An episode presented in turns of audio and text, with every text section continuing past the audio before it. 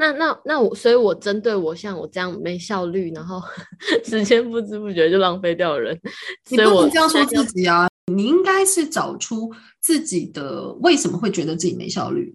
那可以举一些例子吗？哎、嗯欸，其实其实我觉得我好像没有没效率，我只是很爱浪费时间。然后我觉得我有拖延症，就把时间事情都拖到最后一刻。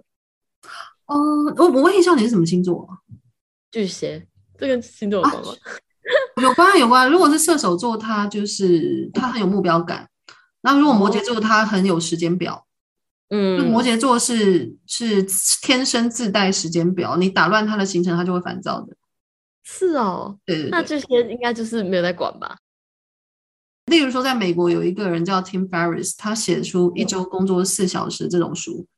嗯，然后他本来是生就是一个把公司经营的，就是。年收入很高，但是呢，他就是分身乏术这样的大忙人。可是他不想过这种生活，他后来就用一种方式叫外包，然后把他的时间控制在工作时间控制在一周只工作四小时，然后也同样赚比以前更多的钱。他在书里面举个例子说，他写作啊，他现在写作都是写大纲，然后其他的内容让那个印度人去填充。哇哦，你看嘛，就已经发发挥到这种地步了。对啊，这个已经甚至连书都外包。嗯嗯嗯。所以这样的人，他我去调查他的星座就是巨蟹座，他就不想把自己弄得太忙啊。反正就是把呃事情外包出去。一周工作四小时那本书真的可以去看一下，真的很好用。好，我要笔我要笔记起来。我有一个巨蟹座的朋友也是，他说他他当老师之后拿拿那些所谓的钱都花在什么去学拼布。好，那学拼布他也不会赚钱啊，可是他就很喜欢花在学习那些东西上面。嗯，我就觉得，嗯嗯，那你为什么不投资在可以帮你赚钱的活动上面？可是只是巨蟹座不会这样想啊，巨蟹座就是想要过他想要的人生嘛。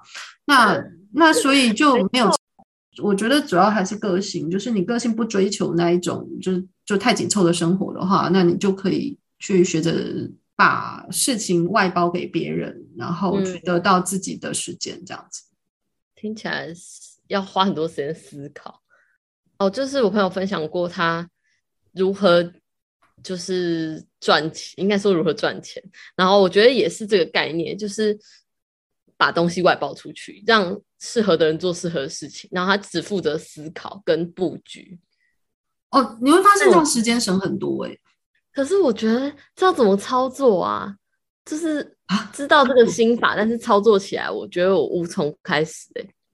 你要抓住外包的关键是，你要先把你的工作分成三部分。第一个部分，它是属于你的核心思考战略的部分，然后你核心的技能这一个部分，你没有要外包的。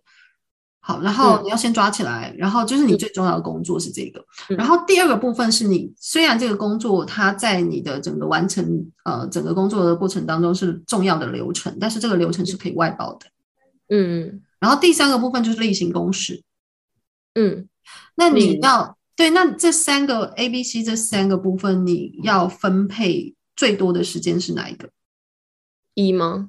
对，你要把自己最多的时间放在一，所以二三全部都外包出去。哦，就只专只增加自己的专业技能。其实你你做的事情应该就是这样。对啊，我做的事就是这样做啊。现在原来可以这样，了解。好，这这段是我反正我自己也好，我自己蛮想知道的。大家最想要的就是减少工时，然后又可以赚钱。